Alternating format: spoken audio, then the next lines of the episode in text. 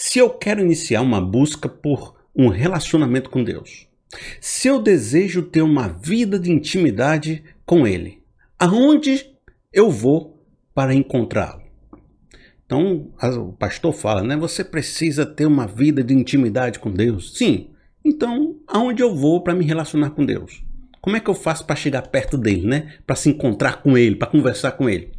Então eu separei aqui três versos que vão dar esse momento inicial para a gente, esse tom inicial, essa fundamentação inicial. Primeiro verso, João capítulo 14, no verso 16 e 17. Eu pedirei ao Pai, e ele lhes dará outro conselheiro para que, para estar com vocês para sempre, o Espírito da Verdade. O mundo não pode recebê-lo porque não vê nem o conhece, mas vocês o conhecem, pois ele vive com vocês e estará com vocês. 1 Coríntios, no capítulo 3, no verso 16. Vocês não sabem que são santuários de Deus e que o Espírito de Deus habita em vocês? O Espírito de Deus habita em vocês? 2 Coríntios capítulo 1, no verso 22. Nos selou como sua propriedade e pôs o seu Espírito em nossos corações como garantia do que está por vir.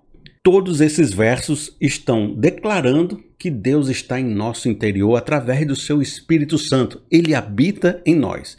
Claro que esse vídeo nós estamos tratando com pessoas que já são convertidas e estão né, na busca de desenvolver um relacionamento de intimidade com Deus. Então, não estou falando aqui de conversão, estou falando com todo mundo aqui que já tem o Espírito Santo, já está com o coração contrito com Deus, já está na fé. Beleza.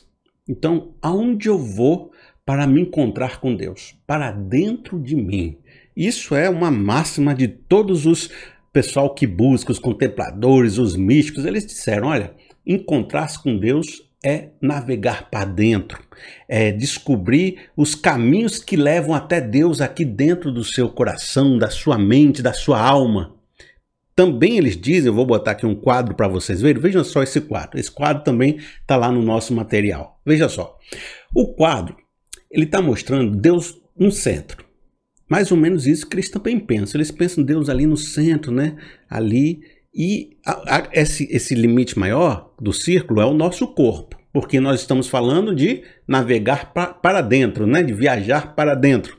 Então, estou estabelecendo o limite, com o nosso corpo, e Deus lá no centro. No entanto, para você desenvolver esse relacionamento com Deus, para você se encontrar com Ele, para você se envolver com Ele, isso aqui, só lembrando a você que eu estou fazendo uma síntese de tudo que eu estava lendo lá, mas depois eu vou colocar a minha colher em cima, certo?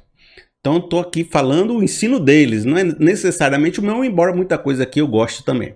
Mas veja, e que para chegar até Deus não é uma estrada fácil.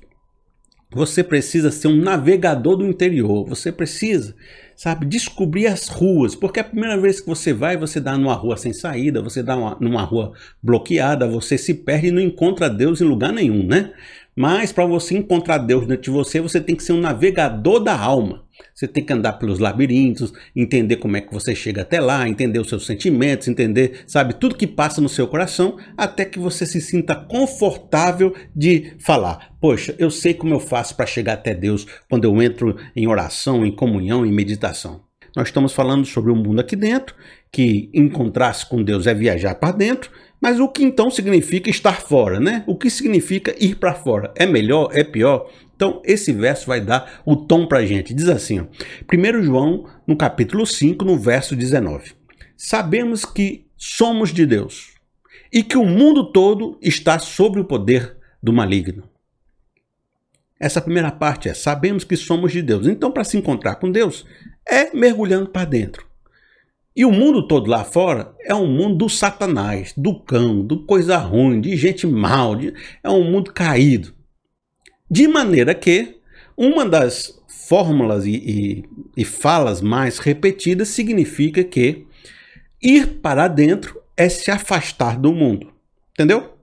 Porque se o mundo jaz no maligno e Deus está dentro de nós, o processo de viajar pa para dentro é se afastar do pecado, se afastar do Satanás, se afastar do mundo caído e ir saindo desse mundo caído, saindo, saindo até chegar naquele centrozinho que é Deus e a vontade de Deus. E esse processo é feito através da santificação. E aí, nesse ponto, você percebe que muitas pessoas ao longo da história do cristianismo se afastaram de fato, foram para mosteiros, foram se isolar em desertos, foram ser peregrinos, foram sair da sociedade, que eles considera consideravam a sociedade um lugar do mal. Veja, nós estamos sempre falando sobre viajar para dentro. E muitos dos contempladores e místicos e buscadores de Deus entendem que é cavando fundo na alma que você se autodescobre, que você se percebe, que você percebe a vontade de Deus.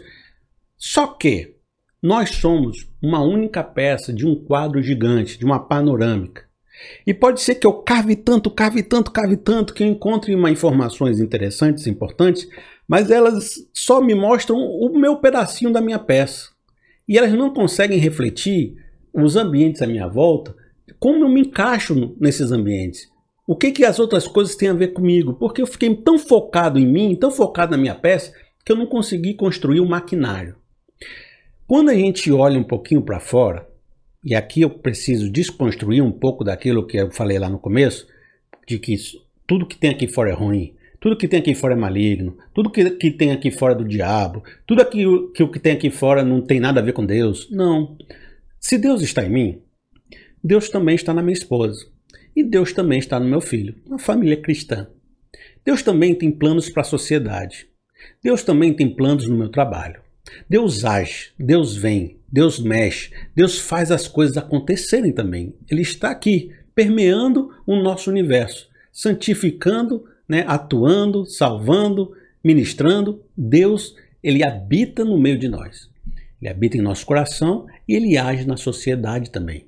Tem muita coisa ruim nessa sociedade? Tem, mas também tem a ação de Deus nesse mundo. Deus tem planos, Deus tem projetos, Deus tem ações. Então há uma vontade maior de Deus acontecendo aqui fora, que é um maquinário. Você é só uma pecinha, é, é o quebra-cabeça completo. Você é só pecinha da árvore, que você não sabe nem que imagem forma, porque você só ficou olhando as folhinhas da árvore na sua pecinha do quebra-cabeça. Aí você não sabe que nessa imagem toda tem um barco, tem uma cidade, tem uma nuvem, porque você só está vendo a pecinha da árvore, das folhas.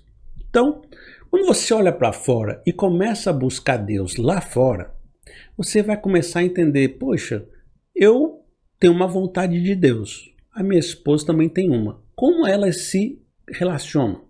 Como a minha vontade pode ajudar a vontade da minha esposa e como a vontade da, de Deus para minha esposa pode contribuir com a minha. De que maneira eu posso ampliar meu conhecimento sobre mim e sobre o que eu tenho que fazer, conhecendo mais a vontade de Deus na vida dela?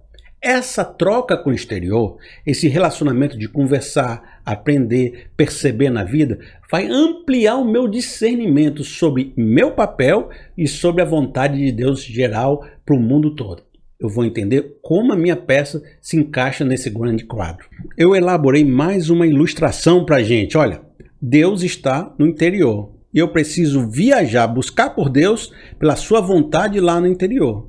Mas eu sei agora que Deus também está no exterior, apesar de que o maligno também está. Mas eu vou ao exterior na busca de entender a vontade de Deus no exterior. E quando eu juntar a vontade interior com a exterior, eu vou formar um quadro mais completo que vai me dar maior dimensão do que Deus quer para a minha vida. Então eu preciso iniciar uma busca em duas frentes: a busca no interior e a busca no exterior. Pessoal, quando eu estava fazendo esse conteúdo, e o conteúdo ficou grande, vocês podem ver até pelo tamanho do vídeo, eu geralmente estou digitando tudo que eu vou falar antes de falar. Meus esboços são longos, 20 páginas, 30 páginas de A4, né? Aquela sem borda, escrevendo uns parágrafos assim bem grande.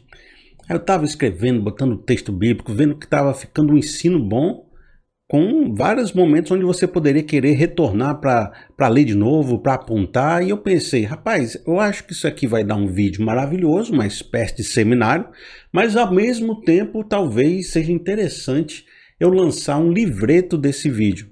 Um livreto tipo esse aqui, assim, ó, tipo como se fosse desse tamanhozinho, com mais ou menos esse número de páginas aqui. E aí o que que eu que eu vou propor, o que, eu vou dar de oportunidade ou de opção para você. Você está vendo um vídeo longo, aí diz assim: ah, não quero ver um vídeo de, desse tamanho todo, me dá sono. mas você gosta de ler um livro. Então vai estar o conteúdo desse vídeo aqui nesse livro. E não, você não vai perder nada se não for no livro, porque está tudo no vídeo também. Então, olha, e também serve para aquelas pessoas que querem acompanhar o conteúdo, anotando do lado, né? Fazendo sua própria reflexão. Quem sabe, se você é uma pessoa que tem afinidade com o meu ensino, levar para sua igreja, levar para algum grupo pequeno que você atua, né? Compra ali um livro, faz, faz com eles, né? Faz um, um grupo de discussão e vocês não precisam concordar comigo. Usa o, o livro como um trampolim, né? Como um, um momento a mais para vocês instigarem a reflexão. Então vai fazer o seguinte, vou deixar no primeiro comentário fixado o link, que é uma gráfica, você vai nessa gráfica. É uma gráfica editora. É um local que você coloca o seu manuscrito, a sua capa, e eles ficam guardados lá. Quando você compra, eles imprimem o livro e mandam para sua casa. Então, tá certo? E no futuro eu vejo como é que faz para botar na Amazon. Aqui embaixo na descrição também vai ter os links para você.